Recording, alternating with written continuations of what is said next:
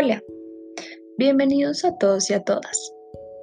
Es un gusto para nosotras compartir con ustedes este tiempo dedicado a desarrollar sus habilidades frente al mejoramiento del control emocional. Los saludamos hoy desde Bogotá, Colombia, nuestra ciudad de residencia. Antes de continuar hablando con ustedes, me gustaría presentarme. Yo soy Paula, soy estudiante de psicología y junto a mis compañeras Angeli, Carolina y Tatiana decidimos crear este podcast. Les comento, a nosotros nos gustaría llegar a todas aquellas personas que principalmente estén interesadas en reconocer los significados apropiados de las emociones y que también quieran conocer los beneficios del control de las mismas. Buscamos que ustedes también lleguen a asociar estas temáticas con la motivación, la autorregulación, la empatía y las habilidades sociales.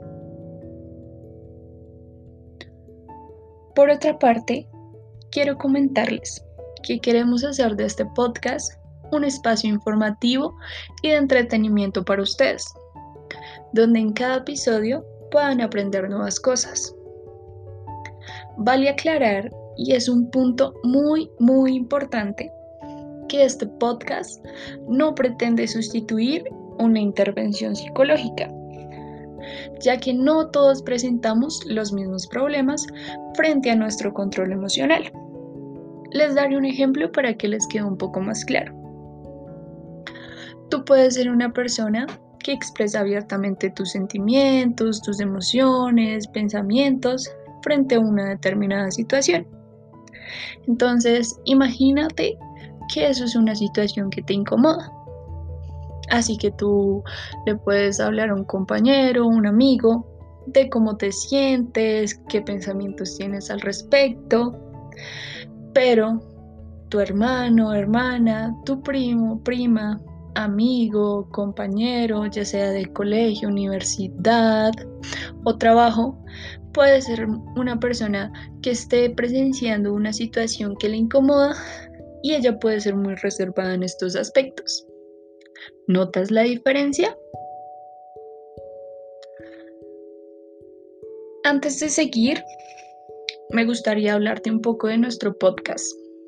Como viste en el título, nuestro podcast se llama Otras voces, otras emociones. Este podcast dedicará un capítulo por tema.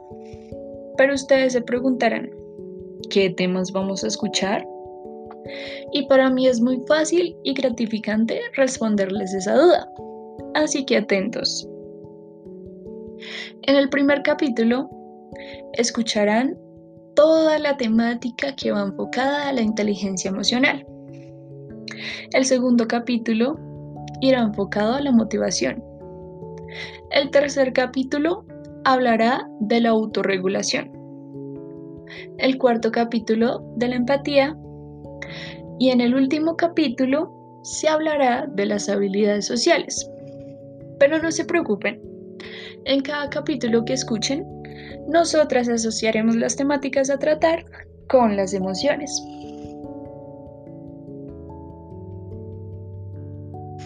Bueno, sigamos. Nosotras buscamos y esperamos orientarlos frente a estas temáticas. Y como se los he mencionado con anterioridad, que ustedes conozcan y desarrollen habilidades frente al control emocional. Antes que nada, me gustaría compartirles el por qué nosotros decidimos escoger esta temática antes que ustedes se dirijan a escuchar el primer capítulo como tal. Entonces, querido escucha, a lo largo de los años, en Colombia, se han venido evidenciando diferentes problemáticas en los jóvenes asociadas a las falencias en el ámbito del desarrollo de habilidades, ya sean también afectivas y emocionales.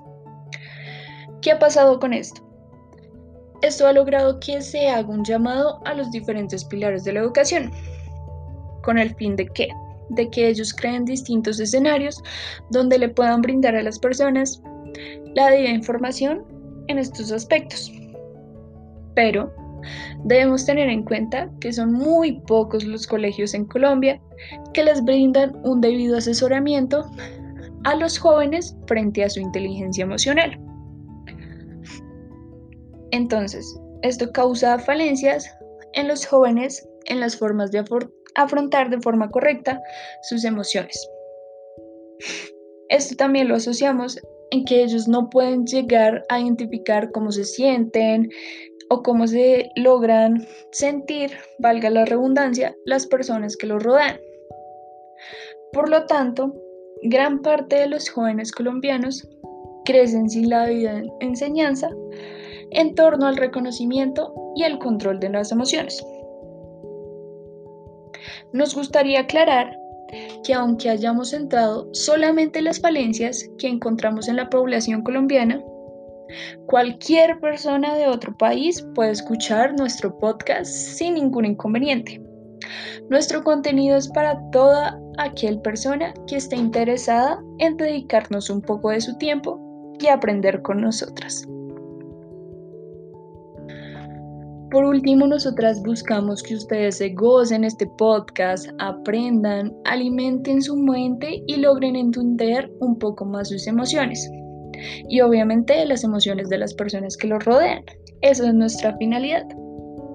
No deben en comentarnos cualquier inquietud que tengan. Esperamos comprendan y entiendan que no está mal resolver las dudas que nos genera un tema así que no teman en preguntar que con gusto resolveremos todas sus dudas. Gracias por escucharme